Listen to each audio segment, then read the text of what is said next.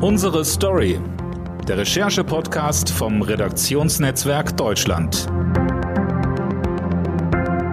Herzlich willkommen zur achten Ausgabe unseres Recherche-Podcasts Unsere Story vom Redaktionsnetzwerk Deutschland. Mein Name ist Dirk Schmaler und bei mir heute zu Gast ist Tobias Peter, Hauptstadtkorrespondent beim Redaktionsnetzwerk Deutschland.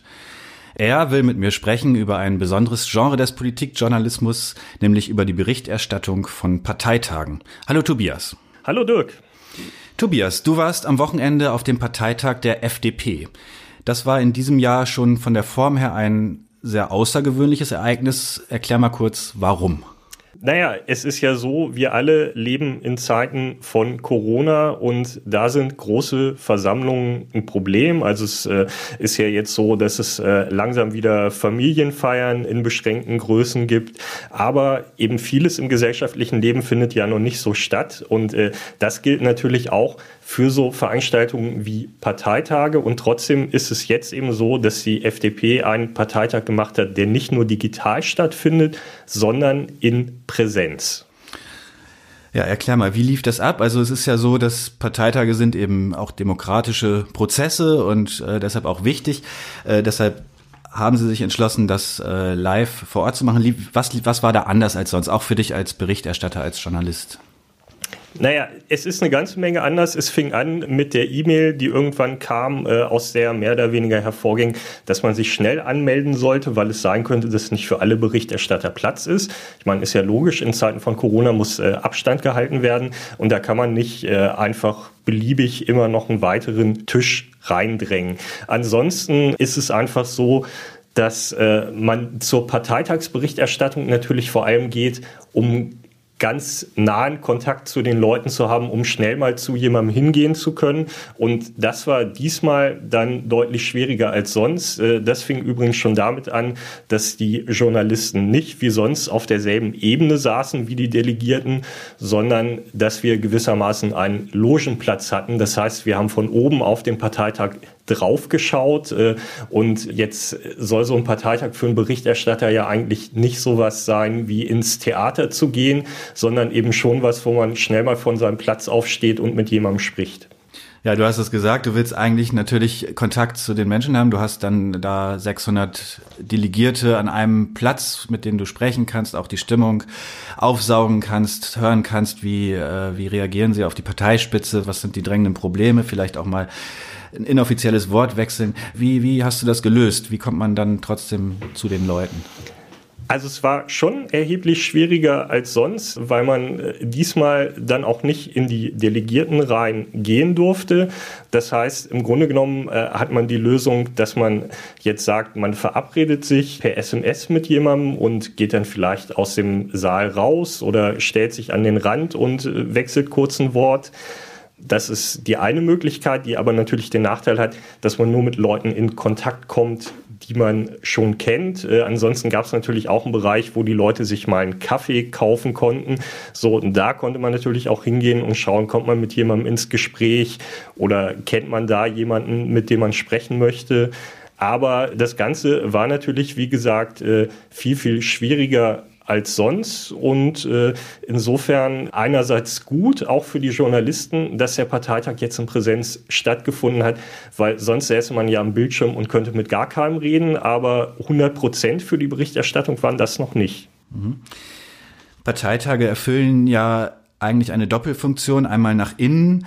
Der Parteitag soll der Partei und den Delegierten erlauben, in der ganzen Breite zu diskutieren, Positionen festzuklopfen, Posten zu, ähm, zu diskutieren und zu beschließen. Andererseits ist es natürlich auch immer eine Bühne äh, für, die, für die Außenwelt, also für die Wähler, auch für die Journalisten. Ähm, das geht oft eigentlich nicht zusammen, weil die Öffentlichkeit guckt, ist das eine geschlossene Partei, ist da Einigkeit ähm, und innerlich möchte man natürlich auch gerade mal das diskutieren, was nicht einig ist.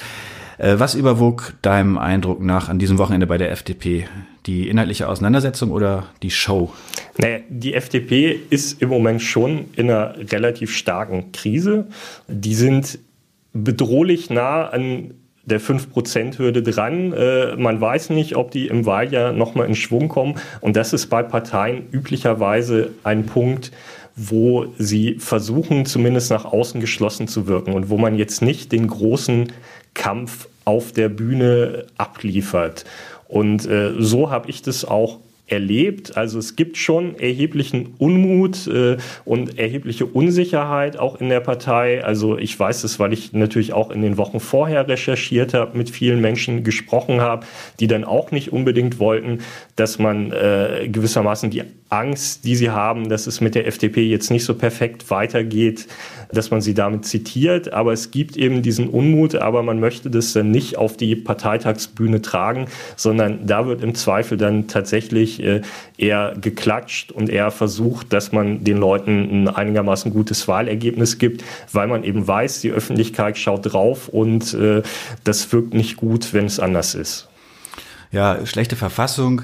Das, das fing an vor drei Jahren mit dem Scheitern der Jamaika-Koalitionsverhandlungen, als Parteichef Christian Lindner diesen berühmten Satz äh, gesprochen hat, davon, dass man besser gar nicht regieren soll als schlecht regieren.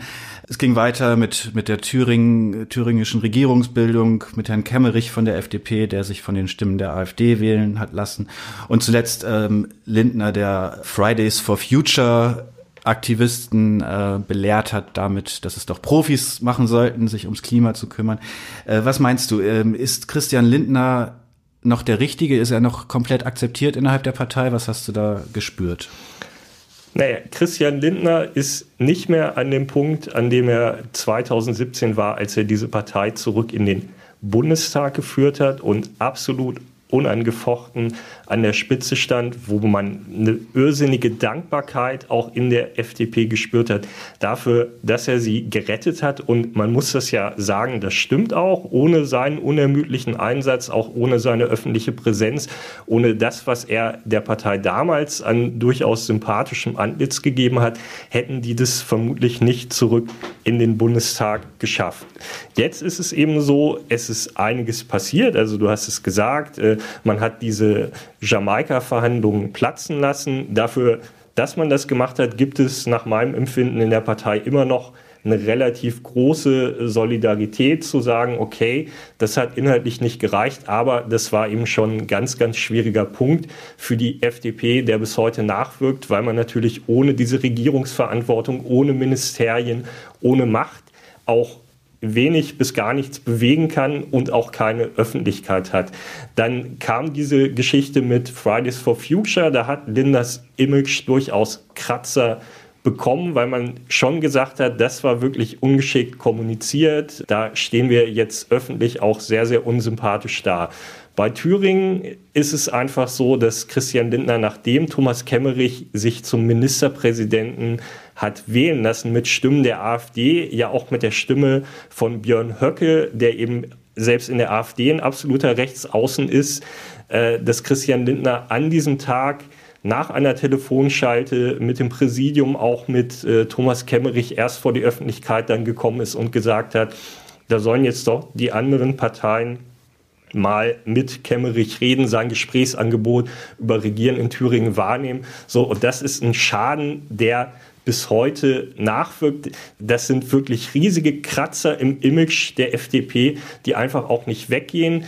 Und auch nicht dadurch, dass Christian Lindner am nächsten Tag die Reißleine gezogen hat und nach Thüringen gefahren ist und äh, Thomas Kemmerich gesagt hat, das kannst du so nicht machen, du musst jetzt als Ministerpräsident zurücktreten. Das war eben dieser eine Tag zu spät. Und insofern muss man eben sagen, Lindner hat die FDP zurückgebracht in den Bundestag. Er war ihr Retter. Er könnte jetzt aber tatsächlich auch derjenige sein, der sie in den Abgrund führt. Das sind vor allen Dingen, sagen wir, taktische Fehler, die da oft zu hören sind, also von der Regierungsbeteiligung äh, bis hin, bis hin zur Thüringen-Wahl. Es gibt aber auch inhaltlich äh, einiges zu besprechen. Also gerade jetzt in der Corona-Krise mit den Beschränkungen der Freiheit äh, aller Orten äh, hat man trotzdem das Gefühl, die Debatte geht zwischen Armin Laschet und Markus Söder aus Bayern. Und ganz außen kommen dann äh, Verschwörungserzählungen und Reichskriegsflaggenschwenker. Wo ist da eigentlich die FDP als liberale Partei, die ähm, versucht, da einen Weg zu finden der Freiheitlichkeit ähm, trotz Gesundheitsschutz? Nee, die FDP ist da vor allem gefangen in diesem Fehler äh, bei den Jamaika-Verhandlungen am Ende Nein gesagt zu haben, weil es eben so ist, in der Krise konzentriert sich alle Aufmerksamkeit auf die Regierungsparteien, eben auf diejenigen, die in den Ländern regieren, aber gleichzeitig natürlich auch sehr stark auf die Bundesregierung. Und die FDP ist eben nicht in der Lage, da jetzt so richtig mitmischen zu können. Es ist schon so, dass die FDP sich natürlich positioniert. Also man nimmt es jetzt zwar mit einer Positionierung, die sehr stark darauf geht, dass die FDP sagt, wir müssen im Rahmen dessen, was möglich ist, das Wirtschaftsleben äh, so weit es geht, zulassen und fördern und äh, da auch äh, zurück zur unternehmerischen Freiheit kommen, jetzt auch in Zeiten dieser Pandemie, die noch nicht vorbei ist. Äh, man sagt gleichzeitig, wir sind sehr stark für Meinungsfreiheit. Also wir sind natürlich dagegen, dass Demonstrationen auch gegen die Corona-Politik untersagt werden, äh, versucht aber gleichzeitig diese Linie zu ziehen, äh, zu sagen, natürlich müssen die Leute, die zu solchen Demonstrationen hingehen, sich dann auch nach den Regeln verhalten, also Masken tragen und auch in die eigenen Reihen zu signalisieren, überlegt euch, wo geht ihr hin, mit wem lauft ihr im Zweifel rum? Also äh, Thomas Kemmerich war ja tatsächlich in Thüringen auch an der Seite von Verschwörungstheoretikern und AfD-Leuten auf der Straße. Und das ist natürlich auch wieder eine Sache, die dann sehr stark auf die FDP zurückfällt. Und die FDP ist da in diesem Dilemma einerseits für Freiheiten eben werben zu müssen, werben zu wollen. Das ist ihr Kern. Und andererseits aber eben auch klar zu machen, wir sind nicht irgendwelche, äh, ich sag mal, Covidioten, die nicht verstehen, worum es geht. Und mit denen wollen wir eigentlich auch nichts zu tun haben. Ja, das, das hat äh, Christian Lindner in seiner Rede auch äh, länger behandelt, das Thema, und hat da versucht, die Linie zu ziehen. Hast du das Gefühl, das muss auch sein, weil FDP-Wähler oder Anhänger womöglich eine Neigung dazu haben, die Freiheit da sehr hoch zu setzen und vielleicht auch in Kauf zu nehmen, neben anderen zu marschieren auf äh, Demonstrationen? Ich glaube, es ist äh, zumindest mal so, dass es äh, da auch einen gewissen Unterschied gibt zwischen den West- und Ostverbänden in der FDP. Also äh, ich glaube eben äh, tatsächlich, dass diese Geschichte um Thomas Kemmerich herum jetzt zwar eine ist, wo alle Landesverbände sagen, das ist nicht in Ordnung, aber äh, gewissermaßen im, im Osten ist in der FDP diese Neigung zu sagen, da ist doch auch vieles übertrieben, einfach nochmal stärker ausgeprägt. Ansonsten äh, ist es natürlich so, dass für die FDP zumindest äh, Leute, die äh, ich sag mal, den Lockdown und sehr starke Beschränkungen in der Corona-Zeit als übertrieben empfinden. Das sind Menschen, die sind für die FDP als Wähler interessant. Und das ist ja auch in Ordnung, weil das ja ein Standpunkt ist, der auch im demokratischen Spektrum abgebildet sein sollte. Und äh, es ist dann aber gleichzeitig natürlich, wenn es in so eine übertriebene Form geht, wenn es dann Verschwörungstheorien werden, wenn man im Grunde genommen die Realität leugnet, äh, dann muss man sich wieder abgrenzen. Und das ist eben nicht ganz einfach. Nun hat es bei dem Parteitag der FDP auch Personalentscheidungen gegeben. Kannst du kurz beschreiben, welche das waren und äh, was die vielleicht auch inhaltlich, ob da eine Richtungsänderung mit einhergehen könnte?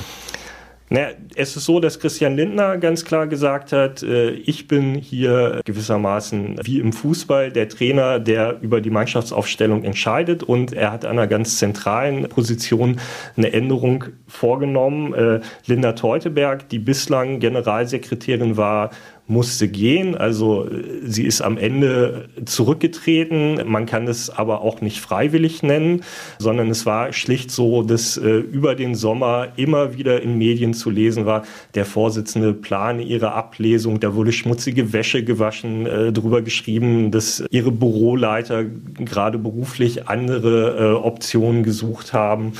Und das äh, war halt eben schon was, was äh, auch dazu diente, Linda Teuteberg mürbe zu machen. Jetzt sagt Christian Lindner, er habe damit überhaupt nichts zu tun gehabt. Äh, andererseits muss man natürlich sagen, jeder Beobachter und auch alle in der FDP wissen, es wurde frühzeitig berichtet, er wolle sie ablösen und er hat sie am Ende abgelöst. Der Grund, für diese Ablösung wird parteiintern oft so beschrieben, dass man sagt, äh, Linda Teuteberg sei eben in diesen Oppositionszeiten nicht unbedingt die richtige gewesen, äh, weil sie eben nicht so angriffslustig gewesen wäre. Und es stimmt durchaus. Man muss aber gleichzeitig auch sagen, dass Christian Lindner sich Linda Teuteberg natürlich selbst einmal ausgesucht hat als Generalsekretärin. Und jetzt hat er sie eben ausgetauscht durch Volker Wissing, den rheinland-pfälzischen Wirtschaftsminister. Das ist jetzt der Mann, mit dem zusammen er die FDP auch im Wahljahr nach vorne bringen möchte. Nun ist äh, Linda Teutenberg durch einen Mann ersetzt worden. Vor wenigen Wochen ähm, hat Katja Suding, auch eine Führungskraft der FDP, gesagt, sie tritt nicht wieder an für den Bundestag, kümmert sich um was Neues. Man weiß nicht genau, was, was die wirklichen Gründe sind. Droht Ihnen wieder ein Männerproblem oder ein Frauenproblem, wie man es auch immer sagen will?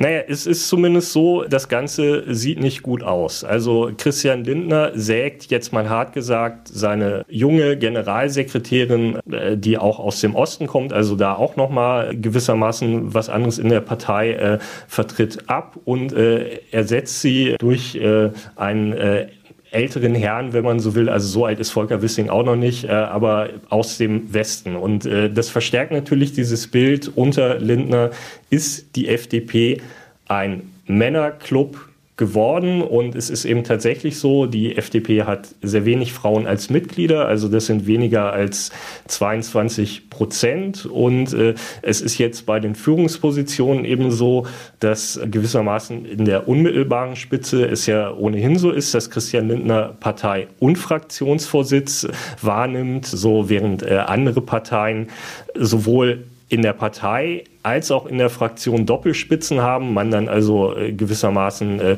jeweils auf einen Mann und eine Frau, eine Frau in der Parteispitze kommt.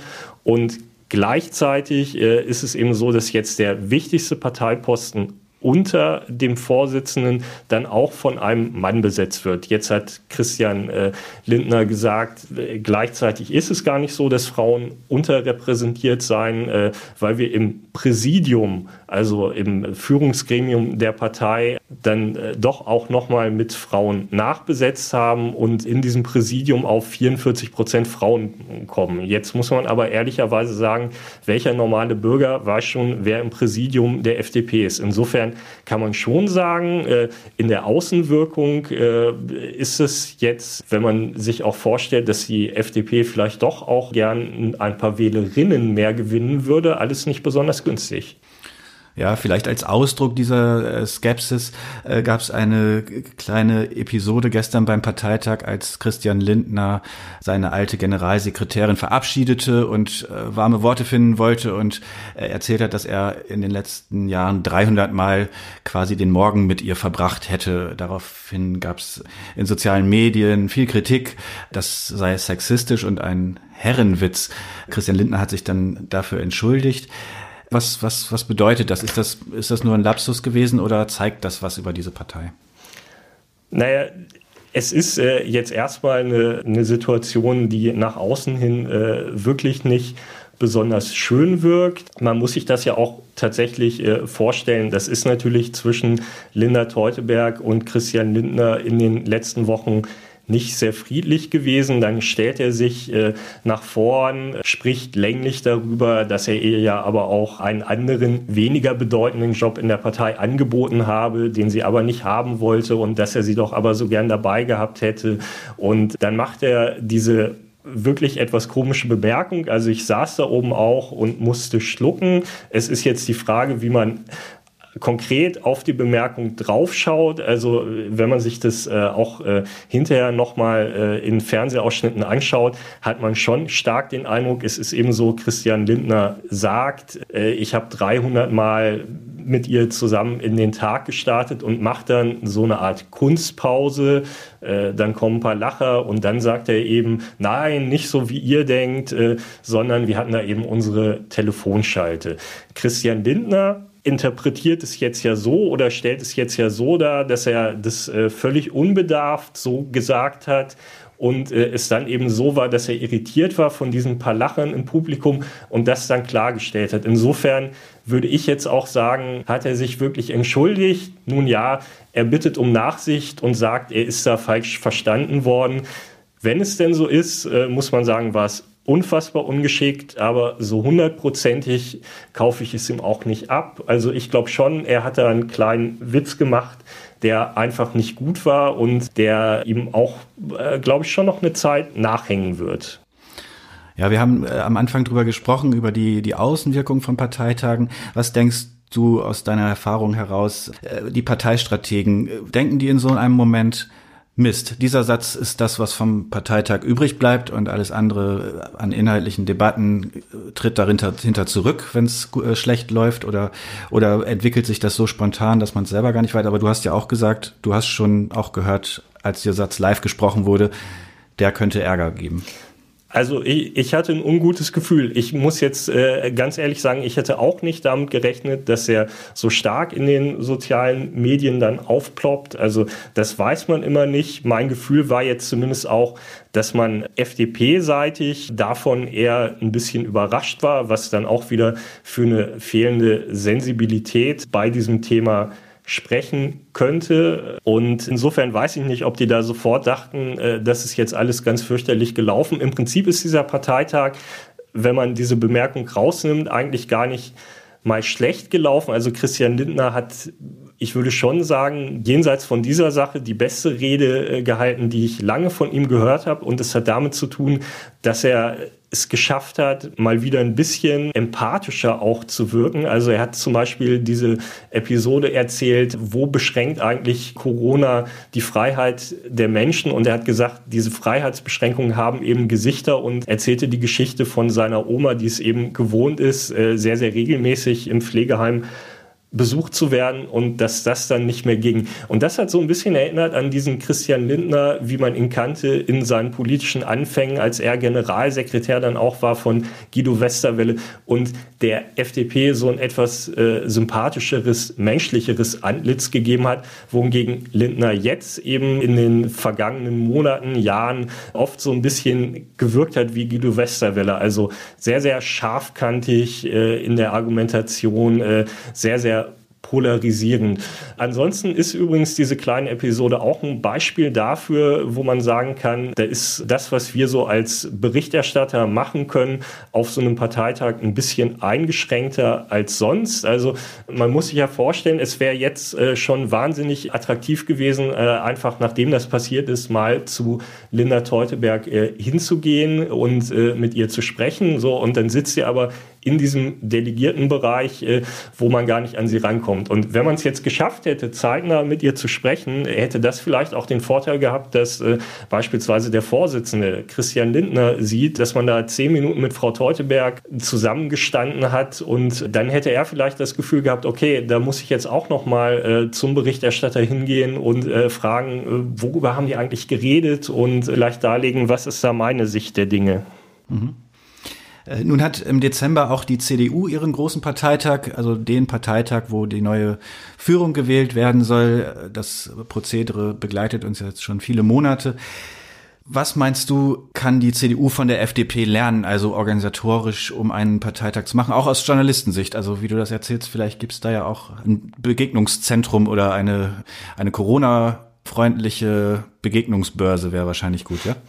Naja, also ganz, ganz toll wäre, glaube ich, für die Journalisten, wenn man einen Saal findet, der so unglaublich groß ist, äh, dass auch die Journalisten auf derselben Ebene sitzen können und nicht gewissermaßen von der Loge runterschauen müssen. Das ist halt die Frage, findet man diesen Saal. Ansonsten muss man natürlich sagen, Gesundheitsschutz äh, geht am Ende vor. Also ich kann das schon auch verstehen, dass äh, man halt sagt, ihr könnt ihr jetzt nicht alle wie wild durch die Gegend und durch die Delegierten rein laufen. Jetzt muss man sagen, der CDU-Parteitag ist natürlich auch noch mal größer, also eine ganz, ganz andere Dimension. Da wird man noch mal genauer überlegen müssen, wie bekommt man das eigentlich hin, dass da am Ende alles so sicher wie möglich ist und äh, gleichzeitig, äh, wie ermöglicht man Leuten ins Gespräch zu kommen. Aber das ist vielleicht eben tatsächlich eine, eine Frage einfach davon, dass man, dass man sagt, man hat auch Orte, wo Leute zusammentreffen können. Beim FDP-Parteitag war jetzt tatsächlich der Vorteil, es war ja jetzt auch noch nicht äh, besonders kalt, dass man halt eben äh, auch einen Ort hatte, wo Leute draußen zusammenstehen konnten. Wenn die CDU ihren Parteitag macht, ist es äh, dann natürlich von den Temperaturen her auch nochmal anders. Genau, man will natürlich auch nicht, dass so ein Parteitag zu einem Superspreader-Event wird, weil das äh, wäre auch nicht gut fürs, für die Zustimmungswerte. Und natürlich auch nicht für die Gesundheit. Ne? Absolut. Genau. Äh, Tobias, ganz zum Schluss die Frage, du hast äh, viel von der Krise der FDP jetzt berichtet und erzählt. Deshalb äh, wünschst du dir manchmal ganz persönlich, dass die Partei vielleicht erfolgreicher wäre, einfach nur, weil dann deine Berichterstattungsgegenstand relevanter werden würde. Ja, da würde ich sagen, äh, man muss es nehmen, wie es kommt. Also ich kümmere mich ja neben der äh, FDP auch noch um eine weitere Partei, die SPD. Und es ist in beiden Parteien schwierig. Und äh, man erlebt es übrigens auch immer mal wieder, egal um welche Partei es geht, dass einem unterstellt wird, hör mal, in Wahrheit wollt ihr die Partei doch alle runterschreiben. Und äh, das ist natürlich erstmal Blödsinn, weil man tatsächlich sagen muss, äh, für den Berichterstatter kann vieles angenehmer und attraktiver sein, wenn es in der Partei gerade gut läuft. So, das äh, fängt damit an, dass äh, wenn du gewissermaßen, sagen wir mal, Landtagswahlen hast und dann am nächsten Tag eine Berichterstattung machen musst, dass es äh, viel, viel stressiger ist, äh, das zu machen, wenn du äh, dich um eine Partei kümmerst, die da schlecht abgesprochen hat, weil dann klemmst du dich natürlich an dein Handy und äh, versuchst rauszufinden, was haben die da in den Gremien besprochen, von denen sie wollen, dass es es nicht nach außen kommt, wer tritt da dann gerade wem vor Schienbein und das ist halt durchaus interessant, aber natürlich viel, viel anstrengender, als wenn du im Grunde genommen darüber berichten kannst, äh, wie dem Sieger ein Blumenstrauß überreicht wird und äh, wie toll die Stimmung in der Partei gerade ist. Bei der FDP äh, ist es äh, jetzt zum Beispiel so, dass auch für mich als Berichterstatter, wenn man sich jetzt vorstellen würde, äh, der Supergau für die FDP trete ein, die fliegen ähm, bei den nächsten Bundestagswahlen aus dem Bundestag, dann bist du natürlich an so einem Punkt, wo du sagen kannst, äh, okay, alles, was du jetzt über Jahre aufgebaut hast, dein ganzes Netzwerk, deine Handynummern, deine Zugänge in die Partei sind dann von einem auf den anderen Tag wertlos. Also ich meine, was soll ich dann noch mit der Handynummer von Christian Lindner anfangen, wenn die aus dem Bundestag raus sind? Die ist natürlich viel, viel mehr wert, wenn die FDP regiert und Christian Lindner Finanzminister und äh, einer der wichtigsten Politiker Politiker dieses Landes wird. Nichtsdestotrotz ist es natürlich einfach so, dass wir Journalisten sind, wir machen eine Berichterstattung, wir versuchen Leser zu informieren, wir versuchen darzustellen, was läuft da in der Partei ab, wir schauen in unseren Kommentierungen natürlich auch darauf, was läuft gerade schlecht, was läuft falsch, welche Probleme werden vielleicht äh, ignoriert oder gehen Leute unterirdisch in der Partei miteinander um. So und das sind alles Dinge, äh, auf die man sich als Reporter und auch als äh, Kommentator einfach so fixiert, dass so über diese Frage, was bedeutet am Ende ein Wahlergebnis für dich oder was bedeutet das nicht, in deiner täglichen Arbeit natürlich überhaupt nicht nachdenkst. Und es wäre auch schlimm, wenn es anders wäre. Also wir sind ja nicht dazu da, dafür zu sorgen, dass eine bestimmte Partei gewinnt oder verliert, sondern dafür, die Leser zu informieren. Das war die achte Folge vom Recherche-Podcast Unsere Story vom Redaktionsnetzwerk Deutschland. Diesmal mit RND-Hauptstadt-Korrespondent Tobias Peter. Danke, Tobias. Danke, Dirk. Wenn Sie mögen, hören wir uns in der nächsten Woche wieder mit einem neuen Kollegengespräch. Bis dahin, tschüss.